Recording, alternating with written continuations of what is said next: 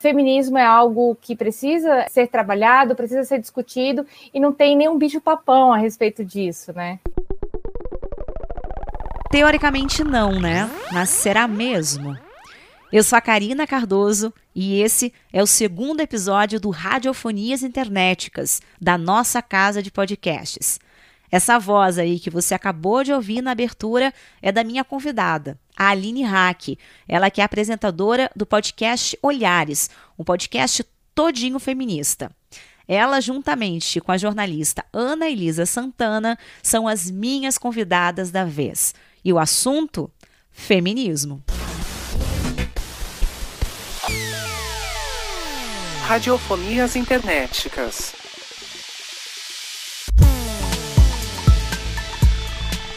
Nesse podcast, eu vou resgatar um papo que eu tive com a Ana Elisa e com a Aline Hack em uma das nossas livecasts, que foram conversas ao vivo, transmitidas na Rádio Ondas Livres e também lá pelo nosso canal, a nossa casa de podcasts no YouTube. A Aline Hack, além de apresentadora do Olhares, como eu já disse, é também advogada, pesquisadora, consultora em gênero e diversidade. Já a Anelisa Santana, além de jornalista, assim como eu, é também especialista em educação para direitos humanos na diversidade cultural. E claro, né, uma feminista de mão cheia. Falar de feminismo hoje é falar de igualdade. Então eu te convido a abrir essa escuta e acompanhar este papo que deu o que falar.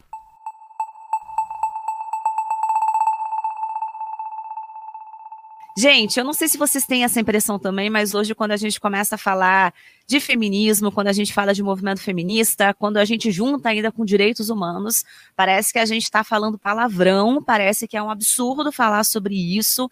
Ah, estamos tomados por uma falta de entendimento. Quero começar a palavra com a Aline, a Aline que por meio do podcast Olhares, tem conseguido, né, Aline, pautar as nossas conquistas, as nossas lutas e dos muitos desafios aí que a gente tem pela frente.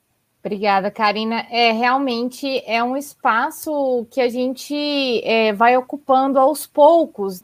Nós que trabalhamos dentro dessa temática de gênero e diversidade, estamos sempre cavando esses espaços para estar tá discutindo sobre esses temas de uma forma não violenta, de uma forma educativa, de uma forma que seja compreensível para todo mundo, porque a gente sabe como é a manipulação da informação, nós sabemos é, a onda de fake news, como acontece.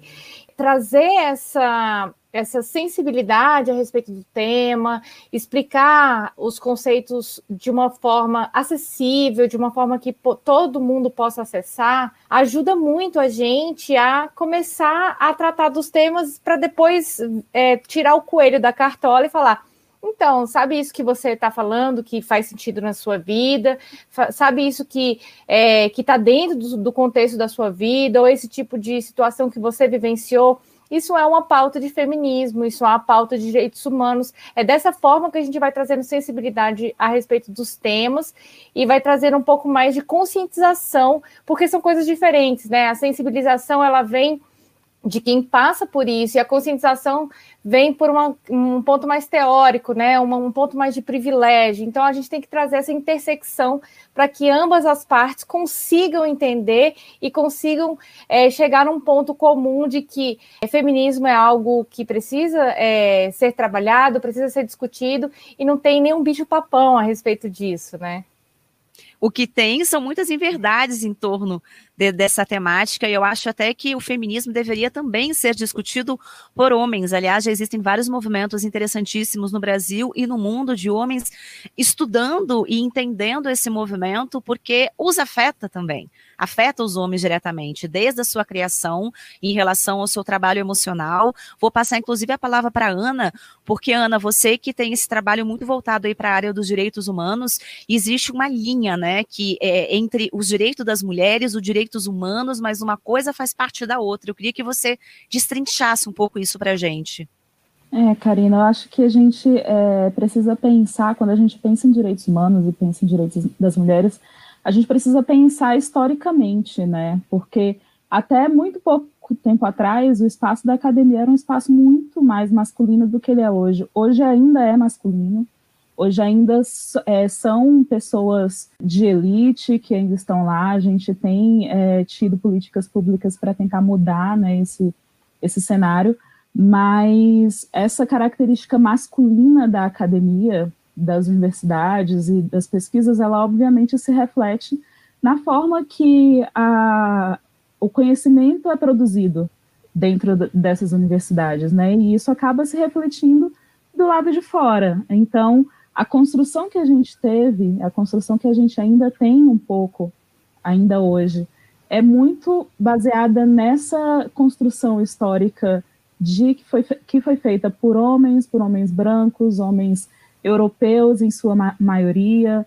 Então, tudo isso se reflete e é muito importante a gente ter essa base, a gente pensar nisso antes de tentar debater e começar a pensar o que, que são os direitos humanos e por que, que a gente enxerga e muitas pessoas enxergam os direitos humanos hoje da forma que a gente chama de errônea, né? A partir do Perfeito. momento que as mulheres entram na universidade, elas começam a colocar o olhar delas em cima de todas as questões e, obviamente, vão entrar questões que os homens não perceberiam. Então, isso vai transformando o olhar que a gente tem sobre a nossa sociedade, vai transformando toda a forma que a sociedade vai se enxergando também. Essa linha tênue entre gênero e direitos humanos tem se mostrado um problema ó, bem difícil de ser resolvido. A desigualdade de gênero acaba sendo uma afronta à proposta de igualdade que está prevista nos direitos humanos, que foi criado aí no século XVIII. Essa reivindicação de direitos exigida por mulheres é relativamente recente, passou a ocorrer porque, até pouco tempo atrás, as mulheres não eram consideradas, digamos, humanas. Sim, porque elas eram, na verdade, propriedades dos homens, filhas do fulano, esposa do ciclano, e esses sim, né, os grandes privilegiados pelos direitos humanos. A busca por essa nova visão, pelo conhecimento, que foi muito bem colocado aí pela Ana Elisa, é também o objetivo da Aline Hack. Ela, por meio da sua militância e do podcast Olhares, que está no ar desde 2017, proporciona espaço de fala e de escuta. É diante da presença dessas mulheres, da perspectiva dessas mulheres, que eu me desafio. Eu me desafio a não silenciá-las, eu me desafio a entender o local de fala delas, o local de perspectiva delas, é praticar a alteridade, é não julgá-las. Esse é o meu maior desafio. O meu, meu maior desafio não é abrir o microfone e encontrar uma mulher engajada para falar. Isso aí eu tenho, isso aí eu tenho uma rede de contatos que me proporciona. O meu maior desafio é não violentar uma mulher que já é violentada socialmente.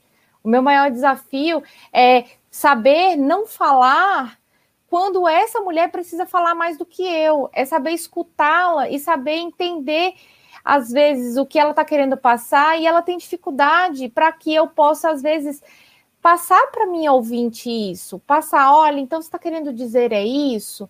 Não, pessoa, sim, é isso mesmo que eu queria dizer, porque às vezes ela está tem uma necessidade tão grande de falar, tem uma necessidade tão grande de estar presente naquele, naquele ambiente, às vezes é a única oportunidade que ela tem, ou uma das poucas, que esse é o meu desafio.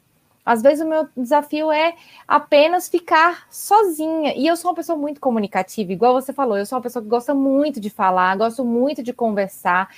E, e esse é o meu, eu acho que esse é o meu maior desafio, né? É, é não se preocupar tanto com números, mas sim com engajamento, com propósito, e não silenciar quando, eu, quando o meu propósito maior é dar voz, é abrir esses microfones e deixar que essas mulheres falem o máximo que elas puderem dentro do tempo que eu tenho para produzir um episódio. Nós trazemos essa tranquilidade para a convidada de que tudo que ela falar ali vai ser preservado. Pode falar a dor dela, o local de fala, o que incomoda, pode e deve, e deve. E no momento que a gente escuta, a gente precisa se conscientizar e também trazer essa questão. Está incomodado? Você está incomodado por quê? Porque você está sendo afetado no seu privilégio, no seu machismo, no seu racismo, na sua LGBTfobia? Então vamos lá. Este é um podcast feminista. Aqui evidenciamos as lutas das mulheres e, através de uma escuta ativa, buscamos novas percepções, novas inquietações e novos olhares. Eu sou Aline Hack e está começando mais um episódio do Olhares Podcast. Quer dizer, tá começando não, porque você tá ouvindo aqui o Radiofonias Internéticas, mas isso que você acabou de escutar foi a abertura do Olhares Podcast da Aline Hack. Aliás, eu te sugiro a depois daqui correr lá no podcast dela e ouvir, porque ó, tem muita reflexão bacana sobre a perspectiva do feminismo. Mas voltando para o nosso papo que rolou aí na nossa livecast, a Ana Elisa Santana trouxe um ponto bem importante a questão racial dentro do movimento feminista e os desafios enfrentados pelas mulheres pretas. A gente acaba ficando também um pouco nessa, nesse decorrer da história, as conquistas vão acontecendo em etapas, né? Então, é, primeiro as mulheres conseguiram entrar na universidade, algumas delas foram galgando esses lugares e foram conquistando esses espaços mas as primeiras mulheres que conseguiram foram mulheres brancas, em sua maioria. E é uma coisa que a gente pode é, pensar que, tipo, ah, mas elas são mulheres e, e elas estão ali falando, já é um avanço. Sim, já é um avanço. Só que as vivências são diferentes, as realidades são diferentes, elas vêm de locais diferentes. Então, é muito importante garantir que essa diversidade aconteça em todos os espaços. É, existe até um pouco é, a ideia do, do, do, lugar de fala, né, que essa expressão ganhou muito espaço aí nos últimos três, quatro anos, só Sim. que ela ganhou muito espaço de uma forma um pouco equivocada até, porque muitas pessoas, e aí eu acho que é legal a gente tentar desconstruir um pouco, né, alguma das, alguns dos, dos atritos que existem quando a, gente, quando a gente fala desses temas, muitas pessoas pensam que é uma questão de, não, você não pode falar sobre isso, e na verdade não é, na verdade ela vem do ponto de construção do conhecimento, ela vem do ponto de quando as pessoas estão produzindo o que a gente vai entender daqui a um tempo como as teorias, como o que é o conhecimento, o que é, é tido como realidade. Então, hoje, já com um pouco de, de melhora nisso, mas o que a gente tem, por exemplo, vamos supor, na escola, quando a gente estuda história do Brasil, a gente recebe uma história totalmente eurocêntrica. Por quê? Porque a Europa foi que construiu tudo, toda essa narrativa. Então, o lugar de fala, ele vem de um lugar epistemológico, que é da construção mesmo, que é do estudo mesmo. Não é a questão de eu não a pessoa que é branca não pode falar sobre o, que é a causa negra, não pode falar sobre é porque ela não tem o lugar de fala. Não, ela pode falar, mas por que falar com base no que uma pessoa europeia escreveu, se já existem pessoas africanas do continente africano que estão escrevendo? Entendeu? Então, é a gente valorizar e a gente trazer também para o debate o pensamento dos pesquisadores e pesquisadoras negros. Eles produzem conteúdo muito bom que traz uma visão que é diferente, porque a gente pensa, por exemplo, o estudo da história, que é uma coisa que eu acho que é mais palpável para todo mundo, né? Mais do que sociologia, enfim, essas outras, essas outras áreas. O estudo da história que a gente tem na educação básica. Ele é produzido por, por essas pessoas brancas e ele não traz, apesar da gente ter uma lei que obriga é, o ensino da, da história afro-brasileira nas escolas, a gente não tem ainda essa visão. Então, a partir do momento que a gente passar a ter essa visão, muita coisa passa a ser diferente. A gente começa a se relacionar com a nossa realidade de outra forma. E como já dizia Jamila Ribeiro, como negra, não quero mais ser objeto de estudo, e sim o sujeito da pesquisa. Jamila Ribeiro é filósofa, é feminista e ela tem um livro bem interessante para você que quiser se aprofundar ainda mais nesse assunto. Chama-se Quem tem medo do feminismo negro? Traz aí uma profunda reflexão sobre os feminismos, sobre as questões raciais. Também traz muito da trajetória desta autora, que não só resgata a própria raiz histórica do feminismo negro, como também faz um debate racial em contraponto do mito da tão falada democracia racial brasileira. E para quem quiser se aprofundar também ainda mais nesses e em outros temas, a nossa convidada Aline Hack também indicou aí uma série de podcasts legais. Eu vou indicar um podcast Almerindas. É um podcast de poesia feito por duas mulheres negras, que é maravilhoso, que tem interpretação, que ele traz uma sensibilidade incrível e uma revisitação de conteúdos é, produzidos, escritos por pessoas negras ou sobre pessoas negras. O História Preta, que é com o Tiago André, que é maravilhoso também. Recentemente até entrevistou o Emicida, é um conteúdo fantástico, muito bem produzido. É, vou indicar também o Outras Mamas Podcast, que é um podcast feminista e vegano, o primeiro femi é, podcast feminista vegano do Brasil que milita pelas duas causas.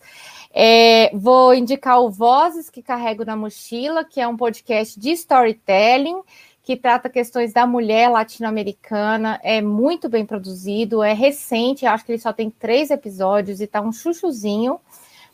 Os Cirandeiras, da minha querida amiga jornalista Joana Soares, que tem a mesma pegada do Olhares, que fala é, de mulheres, mas ele dedica um episódio, o episódio a uma mulher só, com uma pauta feminista que precisa ser discutida, e o podcast Vida Simples, da Bruna Matos, que também é um podcast que é uma delícia de ouvir, fala sobre a simplicidade da vida, é, traz um autoconhecimento enorme.